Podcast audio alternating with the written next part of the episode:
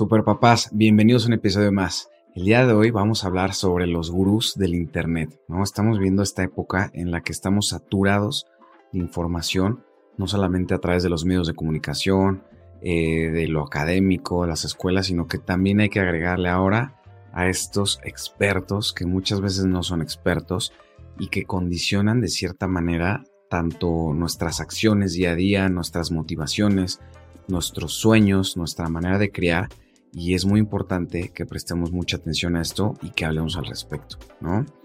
Antes de empezar, quiero decirles que estoy muy contento porque ya somos casi 80 mil superpapás, la comunidad está creciendo muchísimo. Eh, y bueno, sigan, sigan ayudándome compartiendo mis videos, dando like, comentando. Eso es lo que ayuda a que crezca esta comunidad. Esta comunidad es libre de gurús. Yo les digo, no soy un gurú, no me consideren de esa manera. Yo soy un papá, un esposo, eh, un estoico, un empresario que les platica sus vivencias, les da consejos, los invita a reflexionar, trato de motivarlos, pero bajo ninguna circunstancia me consideren un gurú, ¿no? Mis consejos habrá quien le apliquen, habrá a quien no le apliquen, pero yo no soy dueño de la verdad y sobre todo hablo a través de mis experiencias, ¿no? Eh, la vida de todos es diferente, todos tenemos diferentes eh, cualidades, todos tenemos diferentes efectos, todos tenemos diferentes oportunidades, todos nacimos en diferentes contextos, así que por favor no crean que todo lo que yo les digo es, está escrito en piedra, ¿no? Tomen lo que les sirva, desechen lo que no les sirva y sepan que lo hago con la mejor de las intenciones y sí lo hago con un, con un conocimiento no solamente teórico, sino también práctico, ¿no? Como se los he dicho muchas veces, soy padre de familia, soy esposo, y además soy empresario, trabajo con muchos niños, trabajo con muchas familias, trabajo con muchísimos profesionales de la educación, tanto mises, entrenadores, psicólogos, pedagogos. Entonces, pues lo que les platico sí tiene un sustento eh, práctico y no solamente teórico, ¿no? Así que bueno, vamos a empezar a desmenuzar el tema. Me voy a omitir la identidad de estos gurús porque también hay algo importante, ¿no? No todo es malo. Hay muchas cosas de estos gurús que sí tienen la razón, que sí son importantes, pero quiero que hablemos hoy más de esos personajes, ¿no? De toda esa ideología que nos tratan de meter y que muchas veces lo bueno termina siendo muy poquito comparado con lo malo, ¿no? ¿Por qué? Porque muchos de estos gurús son personajes. Nos están hablando de paternidad y no son papás, nos están hablando de matrimonio y no son esposos, nos están hablando de emprendimiento y no son empresarios ni son emprendedores ellos mismos. Entonces, o, muchas veces hablan desde, desde un puesto de privilegio, ¿no? Y no entienden que no le aplica a todos, ¿no? Entonces, pues vamos a empezar. Eh, para mí el primer tema, el que diría que quizás es el que más daño le hace a la sociedad y a nuestros jóvenes, son estos gurús de los negocios, ¿no? Los gurús que te enseñan eh, a pensar como rico, a verte como rico, a convertirte en rico y siempre bajo las primicias más ridículas, ¿no? Como levantarte temprano, eh, pensar positivo. Y les quiero poner un ejemplo, ¿no? Para que entiendan a la perfección hacia dónde vamos. Hay un video de estos gurús en el que dice, bueno, te voy a dar las cinco claves para ser rico o algo así. También quiero hacer un, paréntesis. Si lo que les platico a estos gurús no es al 100% exacto lo que dicen los videos, les pido una disculpa tanto a los que me escuchan como a los gurús porque no los sigo, pero quiero transmitir las ideas tan exactas como se puede, ¿no? Eh, es un video donde este gurú dice cinco claves para ser rico o algo así, pero siempre enfocado en la riqueza material, ¿no? Dice, bueno, el primer secreto es gasta la mitad de lo que ganas, ¿no? Y yo digo, ok, vamos a hacer cuentas, ¿no? Considerando el salario mínimo en México, considerando la economía, no es más, ni siquiera hablamos de México, del mundo, ¿no? Sabemos que los ricos son un porcentaje muy chiquito de la población mundial. Entonces, que le vengan a decir a la gente, un mensaje al público, gasta la mitad de lo que ganas, pues eso desecha al 90% de la población, ¿no? ¿Quién está en posibilidades de solamente gastar la mitad de lo que ganan, ¿no? Muy poquitas personas, ¿no? Es, es un mensaje que carece de sustento por completo, ¿no? Y ya por ahí del cuarto punto dice, con el 10% de lo que ganas, ese sí, despilfárralo, ¿no? Ese, cómprate ese coche de lujo, ese coche deportivo, viaja en avión privado, pues para que también sepas qué, se siente vivir como rico, ¿no? Y yo digo, ok, ya habíamos perdido a la mitad de la población mundial en, en lo de gastar solo la mitad. Ahora agrégale que con ese 10% eh, te compres estos lujos, ¿no? Entonces, pues así vamos cayendo todos como fichas de dominó porque ya no nos aplica y creo que quedan en pie Bill Gates, eh, Carlos Slim y yo creo que Messi Cristiano Ronaldo, ¿no? Yo creo que ellos sí gastan lo suficiente, ganan lo suficiente como para que les apliquen estos consejos eh, tan carentes de sentido, ¿no? ¿Y por qué? ¿Por qué habla así, hablan así estos gurús?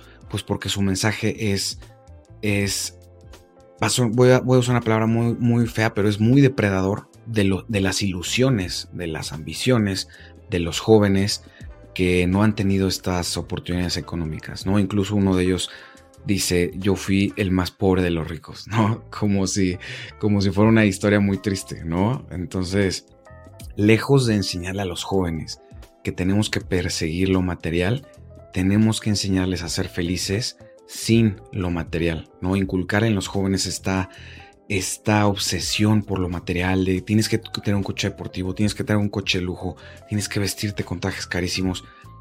Sinceramente, ¿a cuántos de ellos les van a aplicar? ¿No? O sea, es algo muy triste decir, pero yo se lo platicaba el otro día a unos jóvenes. Me decían, es que yo sueño con tener mi casa, sueño con tener mi propio negocio. Y yo les dije, cambien de sueño. La felicidad no está ahí. Pensar que van a ser parte de ese pequeño porcentaje de la población que va a alcanzar una riqueza económica, una abundancia, eh, con esta economía, sinceramente es, es, es, es muy poco probable que pase, ¿no? ¿Por qué? Porque el modelo económico está hecho para eso, para, para que una muy pequeña parte de la población adquiera, adquiera lugar en estos círculos y que todos los demás trabajen eh, y que tengan que encontrar la felicidad en otros medios. Si nosotros seguimos condicionándole a nuestros jóvenes que solo a través de lo económico van a ser felices, primero, probablemente no llegue y segundo, si llega, se van a dar cuenta que ahí no está, ¿no? Y no solamente lo digo yo, lo dice muchísima gente. La felicidad no está en lo económico, ¿no? Creo que alguna vez Jim Carrey dijo, me encantaría que todos fueran ricos para que se dieran cuenta que la felicidad no está ahí. Entonces, enseñémosle a nuestros jóvenes a ser felices con poco, ¿no? Yo siempre digo, los niños no necesitan viajes de lujo, no necesitan mansiones, no necesitan todos los juguetes del mundo, necesitan a sus papás. Y lo mismo aplica a los jóvenes, a los adolescentes. Las necesidades siguen siendo las mismas, necesitan a sus papás y que los papás los encaminemos a, ser felices con poco, ¿no? Porque si no son felices con poco, en el mejor de los casos, cuando llegue lo material, tampoco van a ser felices con eso, ¿no? Su felicidad va a estar tan atada a un materialismo que nunca van a tener suficiente. Hay una anécdota muy bonita que leí en el libro Cómo ganar amigos e influir sobre las personas, libro recomendadísimo para estos temas, es que están dos personas platicando y una le está presumiendo al otro la gran riqueza que tiene y le dice, mira, yo, lo, yo gano en un día lo que tú vas a ganar por el resto de tu vida. Y el, el, otro, su amigo, le contesta, sí, pero yo tengo algo que tú nunca vas a poder tener. Y eso es suficiente, ¿no? O sea, ¿qué es lo que yo tengo? Suficiente. O sea, el mensaje es, yo ya sé cuánto es suficiente. Tú nunca lo vas a saber, porque estás tan atado a lo material que nunca vas a tener suficiente, nunca vas a tener esa paz de decir, yo ya tengo suficiente, ¿no? Entonces, es una hermosa reflexión, también por ahí vi otro gurú de los negocios que dice, ¿quieres un avión privado? Muy fácil. Simplemente vas, sacas un crédito, lo reacondicionas, lo metes en leasing, le metes tantas millas de vuelo, con tal, tal, tal, tal, tal, y dice, listo, tienes tu avión privado sin, sin haber metidole un peso, ¿no? Y dije, wow, no, me quedé en shock. Dije, qué horror que nuestros hijos adolescentes o jóvenes estén escuchando este cuate, ¿no? Que digan, que ya estén con el chip del avión privado en la cabeza. Y lo peligroso de esto es que podríamos no saberlo los papás, ¿no? O sea, no solamente es como papás, alejémonos de este tipo de mensajes, no sigamos este tipo de, de desinfluencers que nada más condicionan nuestra manera de pensar, pero también nuestros hijos pueden estarlo escuchando sin que nosotros superamos, ¿no? Siempre hablo de los peligros de andar viendo encueradas, de estar viendo cosas indebidas en internet, pero esto también es peligrosísimo, es peligrosísimo porque no está mal visto y, le cambia, bueno, no le cambia el chip, le resetea la máquina a nuestros hijos por completo y los empieza a buscar, a, los empieza a motivar a buscar ambiciones ridículas, ¿no? Hay otro, otro ejemplo que les quiero poner. Hay un, un libro que se llama El Club de las 5M y muchos de estos los han utilizado como bibliografía para sus motivaciones, ¿no? Siempre dicen levántate temprano, ah, el éxito llega para los que se levantan a las 5 de la mañana. Y aunque este es un grandísimo libro, este es un libro no sobre cosas materiales. De hecho, el mensaje del libro es completamente en contra de lo material, pero los, los coaches de financieros y de emprendimiento lo usan muchísimo y, dicen, levántate temprano para que el éxito y la abundancia lleguen a tu vida. Y yo digo, si estos gurús tuvieran la decencia de irse al transporte público a muy tempranas horas, se darían cuenta que gran parte de la fuerza productiva de este país se levanta mucho antes de las 5 de la mañana.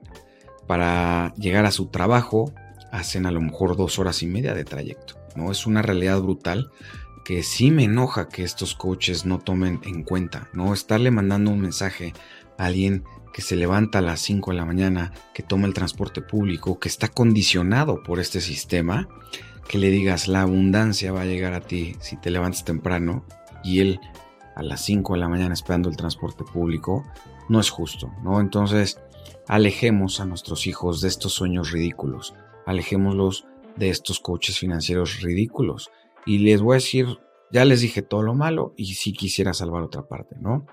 Hay una parte importante que sí, que sí aplica, ¿no? Muchas veces estos coaches le hablan a emprendedores o a empresarios y muchas veces tiene mucho sentido este mensaje, ¿no? Yo les puedo decir uno de los más famosos, cuando yo he visto sus videos, sus videos son en un 90% muy buenos aplicados a empresarios, ¿no? Yo, yo sí he visto muchos videos que digo, tiene toda la razón, ¿no? Cuando habla de estos organigramas, de cómo las empresas tienen que crecer, ahí sí digo, sí aplica, ¿no? Pero todo su mensaje de trasfondo de, de buscar lo material a cualquier costo, ese debe de ser completamente eh, ignorado, ¿no? No permitan que sus hijos vayan por este camino. Después, vámonos con los gurús del crecimiento personal. Aquí también hay cada personaje que vale mucho platicar lo que, lo que están enseñándole a nuestra sociedad, ¿no?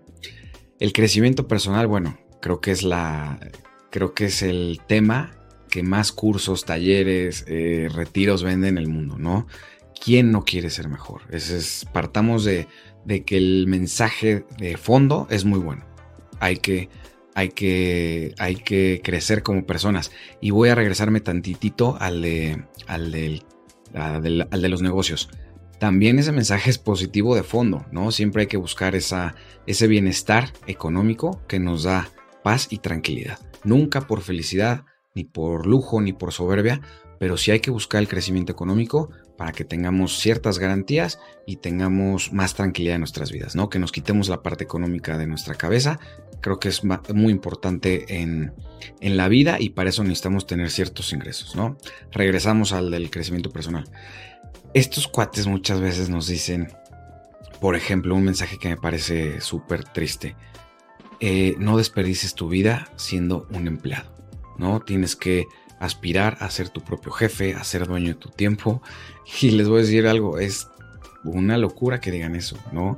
Ser empresario, de entrada, por definición, no eres dueño de tu tiempo si eres dueño de tu tiempo siendo un empleado, siendo un empleado que dice, tengo que cumplir ciertos horarios y listo, ahí se van. Ahí sí eres libre, pero cuando eres empresario, cuando eres emprendedor, pasa todo lo contrario. No eres dueño de tu tiempo porque vives por lo menos durante esa primera etapa y si no sabes soltar el resto de tu vida, vas a ser esclavo de tu negocio. Muchos dicen, vas a ser tu propio empleado y tienen mucha razón. Y a lo que iba con esto es que muchas veces eh, menosprecian a los trabajadores, ¿no? A mí me enoja muchísimo porque yo mis empresas las he creado alrededor de los trabajadores, ¿no? Me gusta darles buenos sueldos, obviamente todas las prestaciones, eh, me gusta que tengan una carrera dentro de la empresa, que vayan creciendo, ¿no? Que no se visualicen en 25 años en el mismo trabajo, siempre les digo, la mayor aspiración a la que deben de, deben de ir es un día ser parte como socio de estos negocios, que la empresa crezca tanto como para que puedan tener un porcentaje y lo puedan tener en papel, ¿no? Porque también muchas veces muchos empresarios rapaces les prometen las perlas de la Virgen a los empleados y después no les cumplen, ¿no? Entonces, el punto es este, tanto empleados como empresarios somos las dos caras de una misma moneda. No existe un mundo sin el empresario y no existe un mundo sin el empleado. Necesitamos a los dos. Los dos son igual de importantes. Un empresario sin empleados no es nada. Un empleado sin empresario que le dé trabajo no es nada. Tenemos que tomarnos de la mano y ir siempre en el mismo camino. Sé que hay empresarios rapaces que se han portado terrible y también sé que hay empleados que han abusado de la confianza y que también se han portado terrible. Pero cuando las dos partes se, portan bien, híjole, el crecimiento personal para el trabajador a través de su empresa y el crecimiento personal para el empresario a través de su empresa se vuelve descomunal, ¿no? Y bueno, a uno de estos coaches de crecimiento personal le escuché una vez un, video que decía, eh, yo hubiera preferido tener a mi papá lejos de nuestras vidas, lejos de casa, a lo mejor con otra familia o en otro país, pero siendo feliz que tenerlo infeliz en casa, ¿no? Y yo digo, bueno, eso dices porque lo tuviste, ¿no? Yo que no tuve una mamá, les puedo decir, qué mensaje tan, tan carente de, de profundidad, ¿no? O sea, este cuate se va mucho siempre por el egoísmo y tú primero y, y, tú tienes que ser, eh, siempre preocúpate por ti mismo y los...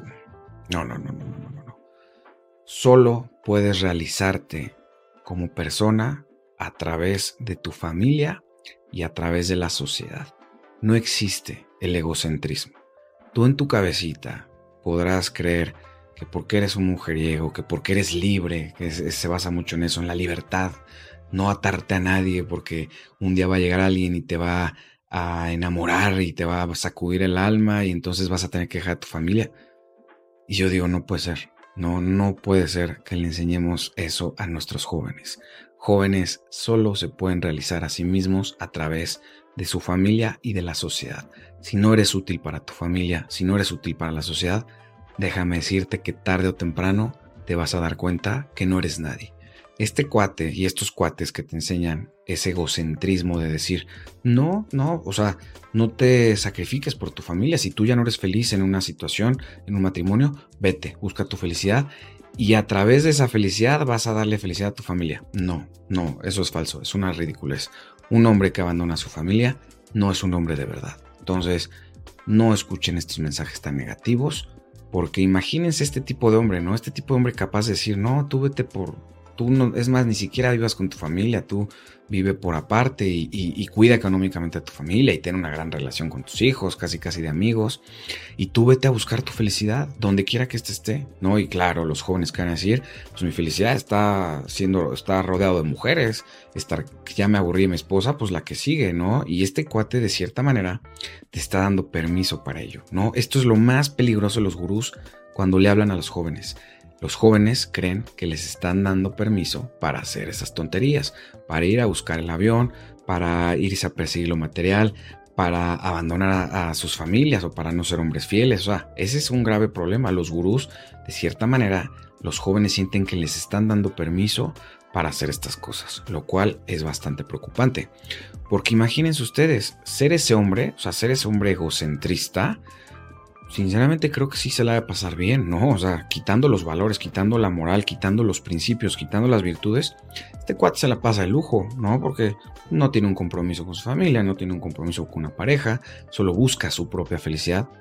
Y yo digo, claro, pues muchos jóvenes les gustaría ser ese, ese hombre, pero ¿a ustedes les gustaría tener un hijo así? ¿Les gustaría tener un papá así?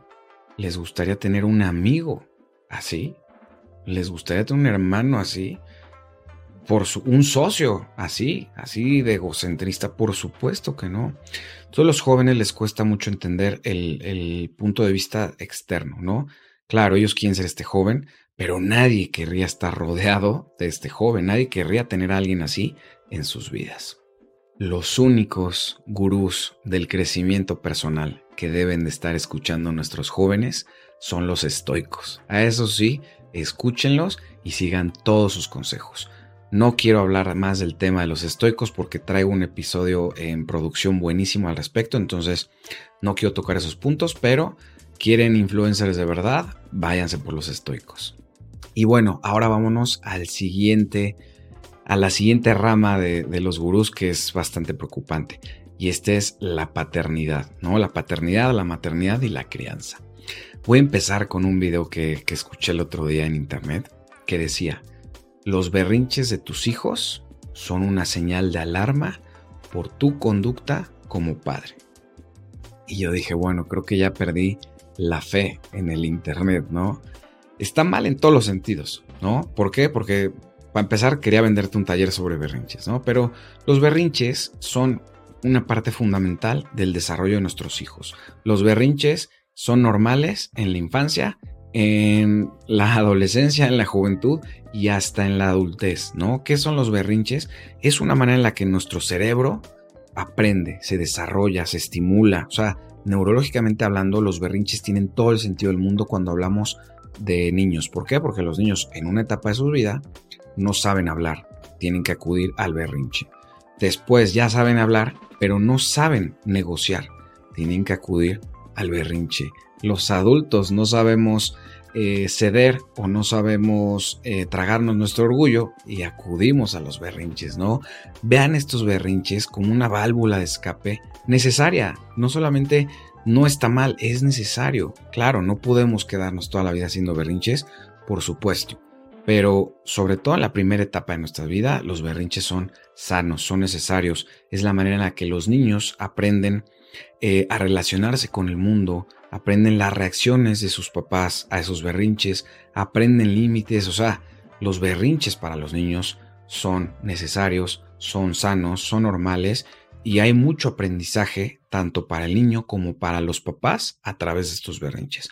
Pero si nosotros como papás cada vez que nuestro hijo hace un berrinche nos preocupamos y creemos que estamos fallando como padres, pues se vuelve preocupante, ¿no? Porque empezamos a condicionar la crianza, ¿no? Yo siempre le digo a los papás, sigan sus instintos, sigan a su corazón. Si ustedes son padres presentes, si ustedes son padres con buenas intenciones, si ustedes son padres que se educan constantemente, ya son expertos, ya son gurús de la crianza, ya no tienen que estar escuchando a los demás.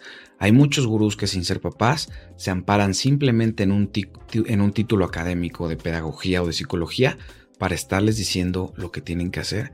Y eso es muy falso. Estas personas sí están calificadas para llevar terapias, para trabajar con, con niños, para trabajar con familias, pero en la proximidad de una terapia. No estar dando consejos al público. ¿Por qué? Porque para mí ser papá es la primer condición y esa no es negociable para estar diciéndole a los demás consejos o reflexiones sobre paternidad. Papás, es importantísimo. Si ustedes eh, comprometen su crianza con estos gurús, al final van a terminar agarrando de todos lados y no van a tener una, una filosofía de crianza que, que, para sus hijos sea entendible, ¿no? Lo más importante para los niños creo que a veces es esa, esa repetición, que los niños sepan qué es lo que tienen que hacer constantemente, que no le estemos cambiando una cosa. Y ahorita crianza positiva.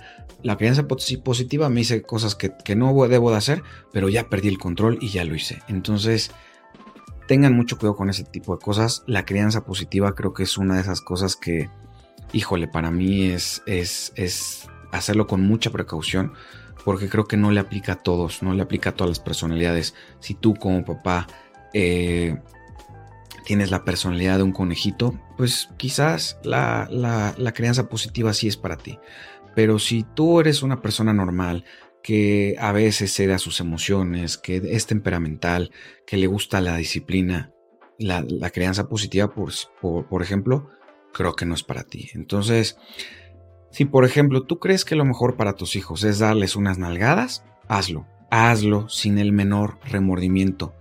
Eso no es violencia. Y muchas veces le están diciendo estos falsos gurús que es violencia. Si tú le das a tu hijo una nalgada con amor, con conciencia, con responsabilidad, por, por, diferentes razones, por ejemplo, cosas graves, ¿no? Cosas que ya el niño ya está rebasando los límites, o por ejemplo, cosas que ponen en riesgo su vida o su integridad física, y que quieres el, el, camino express, sinceramente yo les digo, yo no, yo no tengo miedo de darle una nalgada a mis hijas.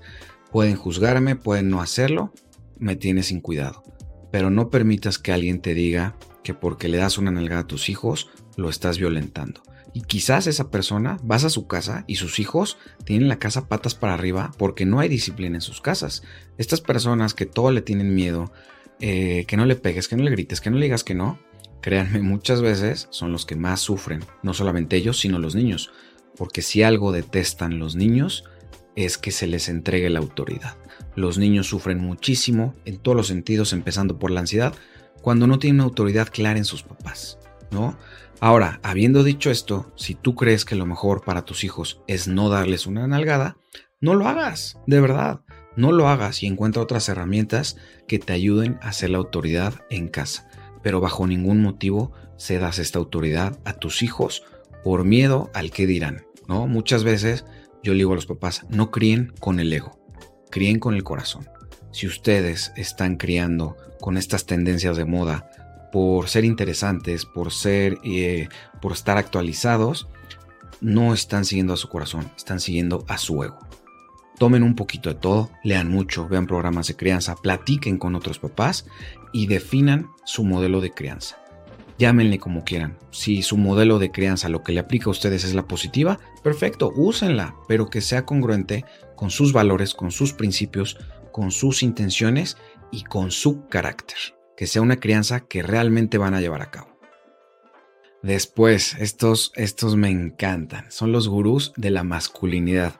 Y les platico que hace poco entré en polémica con uno de estos porque subí un reel en donde hablaba de la importancia de criar a nuestros hijos como caballeros. ¿no? Para mí es muy importante que desde chiquitos los niños sepan que a las mujeres no se les toca ni con el pétalo de una rosa, que las traten bien, que las comprendan, que las quieran, que las cuiden. Eso es súper importante, que las cuiden, que jamás las lastimen, ni emocionalmente ni físicamente, ¿no?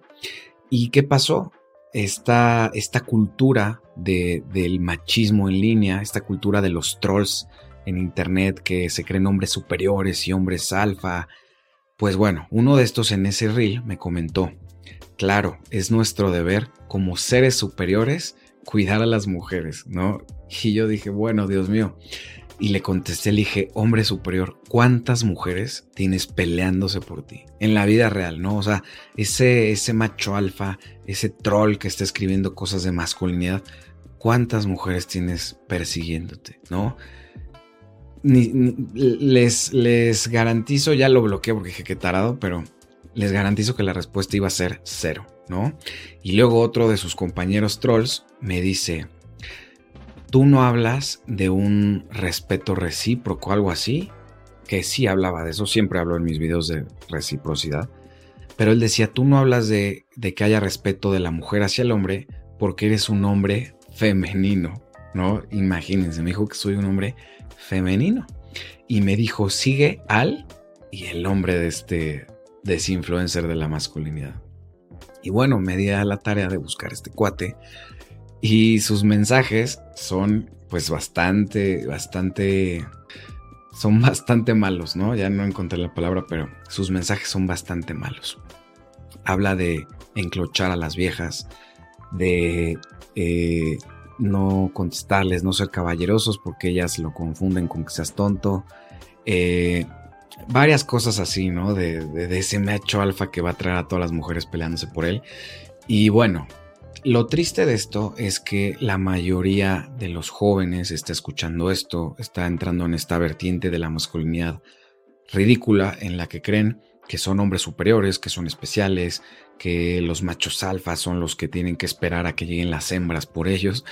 ¿Y que creen? Que nunca van a llegar, nunca van a llegar. O sea, si si, si, permiten que sus hijos vean esto, van a tener una frustración inmensa. Porque las mujeres, yo les voy a decir un secreto, las mujeres a los únicos hombres que valoran son a los hombres de valor.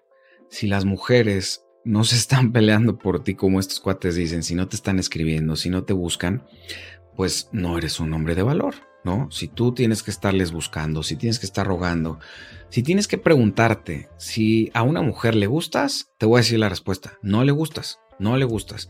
Cuando un hombre de valor le gusta a una mujer, el primero en enterarse es el hombre, ¿no? Y yo ya dejé esos rodeos, ya soy un hombre casado, felizmente casado, pero si les puedo dar un consejo a los jóvenes sobre estos temas es conviértete en un hombre de valor y sí, literal, se van a pelear por ti. No vas a tener que estarles escribiendo, no vas a tener que estar buscando. Las mujeres identifican un hombre de valor rapidísimo. Pero ¿qué pasa? También las mujeres han entrado en esta cultura de estarse mensajeando con miles porque es tan difícil encontrar un hombre de valor que bueno, de alguna manera supongo que quieren pasar el tiempo. Pero si eres un hombre de valor, vas a ser el primero en saberlo porque las mujeres te van a buscar.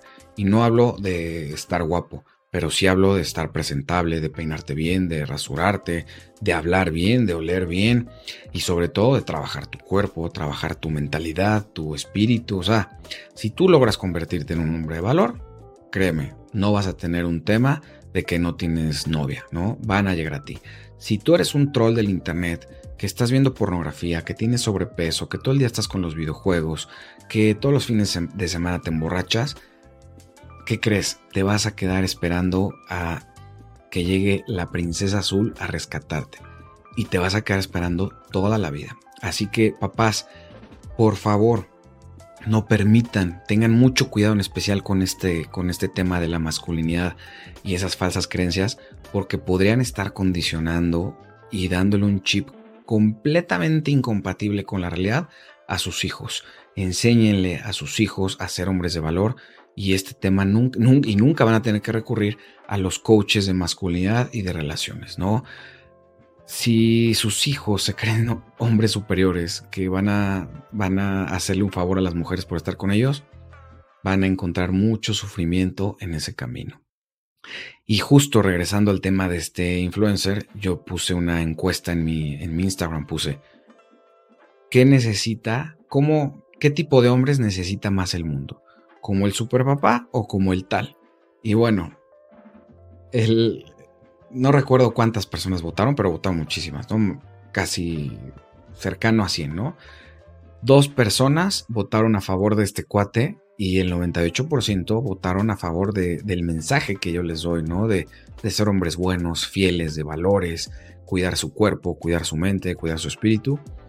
Y obviamente hubo un hombre que votó por el otro tipo, que casualmente siempre está ahí de, borrachito y una mujer, ¿no? Quiero pensar que la mujer fue error de dedo, pero bueno, todos entendemos qué tipo de hombres necesita este mundo. Todos entendemos qué tipo de hombres necesitan nuestras mujeres, nuestras madres, nuestras esposas, nuestras hijas.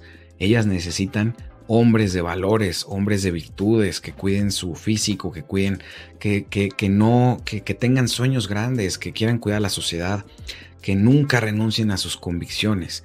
Y lo que no necesitan nuestras mujeres son este tipo de trolls que creen en los hombres superiores y en el machismo. Por último, este, este tema me encanta, aunque pues no es un tema muy popular, pero es, es son los gurús de la reflexión, de la, de la sociedad, de, de los problemas sociales, ¿no? No sé cómo llamarle, pero que nos invitan a reflexionar, a criticar lo que está mal en este mundo. Y ojo, Creo que de este sí van a saber perfectamente de quién estoy hablando, porque no hay muchos. Y quiero empezar diciendo que, tiene muchísimas ideas muy interesantes, que tienen todo el sentido del mundo, pero eh, es parte de esta vertiente que es bastante preocupante en la sociedad, en la que los jóvenes empiezan a hablar otra vez de comunismo, los jóvenes empiezan a hablar otra vez de socialismo.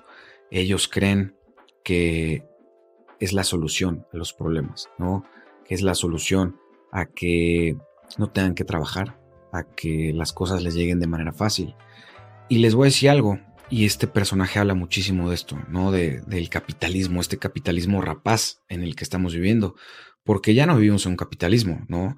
Vivimos en un capitalismo que en realidad es un anarquismo, un, un, capitalismo radical en el que, por ejemplo, las empresas que más dinero pierden en el mundo son las que generan a los hombres más ricos del mundo, ¿no? Eso, por definición, ya no es capitalismo. El capitalismo, una empresa que no genera utilidades en, algunos años, tiene que desaparecer porque si no se vuelve tóxica, ¿no? Por ejemplo, ¿qué pasa con un negocio familiar? Vamos a ponerle un restaurante.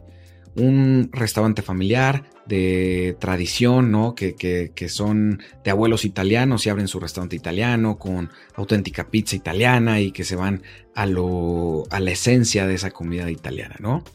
y abre su restaurancito esta familia y durante muchos años son muy felices y les va muy bien y generan empleo, ellos tienen un sustento de esto y de repente llega un restaurante que es de un fondo en Nueva York que simplemente no ni siquiera es importante si gana o pierda dinero, ¿no? Simplemente es un tema o de venta o de posicionamiento de mercado o de crecer la marca para revenderla y el restaurante de los de los de los italianos a lo mejor no vende más, pero sí gana más, ¿no? Sí genera utilidades, que es la lógica detrás del capitalismo, generar utilidad.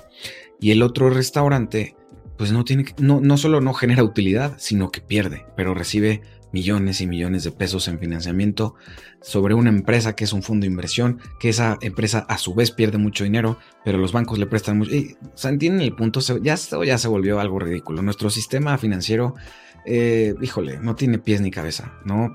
si el 10% de nosotros vamos mañana al banco, nos vamos a dar cuenta que ya no está ahí nuestro dinero. ¿No? ¿Dónde está nuestro dinero? En estas grandes empresas que solo se dedican a perder dinero y que terminan recibiendo todo el financiamiento, todo el financiamiento que nosotros nos toman el dinero literalmente de nuestras cuentas para prestárselo a estas empresas. Eso, en ese sentido, tiene toda la razón este cuate, ¿no? No podemos seguir por este, por este capitalismo inventado que no tiene ningún sostén y eh, pero tampoco debemos irnos hacia el otro lado, ¿no?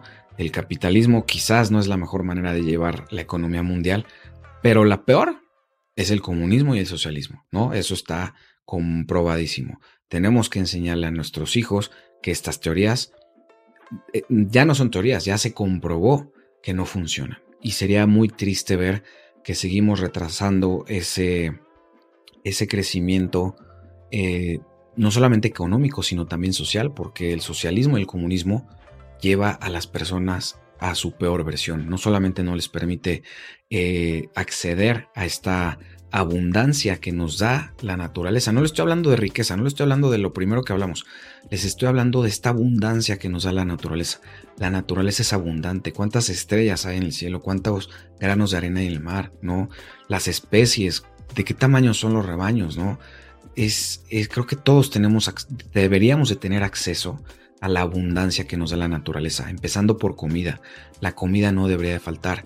Y, si algo tiene tan triste el, el socialismo y el comunismo es que hasta eso se le quita a las personas, hasta la comida. Terminan siendo sociedades que, por ejemplo, Cuba cuando escuchas la cantidad de pollo, de pan que comen estas personas en un mes, es tristísimo, ¿no? Entonces, definitivamente eh, debemos hacer entrar en conciencia a nuestros jóvenes que, que esta manera de llevar el mundo, hablando del capitalismo, estructuralmente tiene muchas fallas. ¿Por qué? Porque enseña a la gente a obtener riqueza a cualquier costo, ¿no? Somos muy pocos los que entendemos que la riqueza solo debe de ser hasta cierto punto, ¿no? Yo les digo, Nadie debería ser tan rico como Bill Gates. Nadie, nadie, nadie debería ser tan rico como ellos. Creo que en esta búsqueda de la riqueza hemos perdido mucha ética, muchos valores y mucha congruencia. No podemos tener niños muriéndose de hambre mientras hay jugadores que reciben, que cuestan 100 millones de euros. No, es algo ridículo. No debería de existir y, y tenemos que crecer, tenemos que ir hacia otro tipo de modelo que sí respete esta abundancia que nos da la naturaleza pero que no se vaya a los extremos de obtener riqueza a cualquier costo. ¿no? Creo que debemos de buscar una, abundancia conforme a los valores, las virtudes, eh, la ética. No podemos atropellar todo esto a costa de un beneficio económico. Pero tampoco nos podemos ir al otro lado, ¿no? Al comunismo, al socialismo, a este pensamiento de Marx. ¿Por qué? Porque si se dan cuenta, son nuestra primera lección enfrentándose contra esta última, ¿no? Lo primero que dijimos de ir en contra de, lo material se confronta en esto, porque al final de cuentas todos sabemos que el comunismo eh, solo busca que las personas a, a cargo del poder vivan como capitalistas, pero sin trabajar, ¿no? Ese es comunismo en tres pasos, es personas que no quieren trabajar y que a costa del pueblo quieren vivir como capitalistas. Ese es el comunismo. Y bueno, muchas gracias a todos los que se quedaron hasta el final. Fue un episodio bastante largo. Ya saben que los episodios donde yo hablo solo son normalmente de 15 minutos y los que en los que tengo invitados si llegan hasta 40, 50 minutos, una hora. Este ya va, vamos alrededor de media hora, un poquito más. Y es porque el tema es súper interesante, ¿no? Espero que les deje algo positivo. Cuiden mucho lo que escuchan, cuiden mucho lo que ven. No escuchen a todo mundo, porque muchas veces el mensaje es el incorrecto. No, por ejemplo, yo en mi podcast no siempre invito profesionales. No quiero caer en ese en esa obsesión por el profesionalismo. Muchas veces los peores consejos que he escuchado vienen de profesionales con títulos, diplomados, maestrías, doctorados. Y los razonamientos más inteligentes vienen de las personas más comunes. Yo las mejores lecciones de paternidad que he escuchado han venido de mamás, han venido de papás comunes y corrientes, ¿no? Que no tienen, que no son ni pedagogos ni psicólogos, pero que viven su crianza eh, presente, que viven su crianza de manera congruente, que viven su crianza con amor. Muchas veces ellos tienen un mejor consejo que darles que el psicólogo con la mejor maestría en educación infantil, ¿no? Por ejemplo, alguien que, seguimos muchísimo es Freud, ¿no? Muchísimo de nuestro sistema educativo está basado en eso y de cómo se forman los psicólogos. Y yo digo, era una de las mentes más retorcidas que ha habido en la historia y lo tildamos de un súper experto, que bueno, sinceramente no, no, no soy un experto del tema como para ir más a profundidad, pero sí les puedo decir que Freud tiene cosas espeluznantes, ¿no? Entonces atrévanse a escuchar a su vecino, a su amigo, atrévanse a escuchar a sus papás, pregúntenle a sus papás, tengan esa humildad de decir, mis papás no fueron perfectos, pero tuvieron muchas cosas buenas. Papá, ¿en qué estoy fallando? Papá, ¿qué consejo me puedes dar? Atrévanse, ténganse esa humildad de escuchar a una persona común. Dejen de estar comprando talleres de especialistas, dejen de estar comprando retiros. No, la transformación está en ti, en tu criterio, en que sepas qué tienes que escuchar y qué no. A quien sí tienes que escuchar y, no hay dudas al respecto, como les dije, es a los estoicos. Esos sí son los únicos que de lo que solo vas a escuchar cosas positivas. Pero si tú o tus hijos están escuchando cómo convertirte rico en cinco pasos, cómo eh, contratar, comprar un avión privado, cómo ser, convertirte, cómo resolver tu futuro económico, simplemente compra cinco departamentos, vive en uno y renta cuatro y ya estás del otro lado, ¿no? Imagínense que eso podrían estar escuchando sus hijos. Va a destruir su criterio, así que tengan mucho cuidado. Si van a escuchar gurús, quédense solo con lo bueno y desechen lo malo. Todos tenemos algo bueno que decir, pero también hay cosas que no le aplican a todo el mundo. Con eso me despido, cuídense mucho y nos vemos pronto.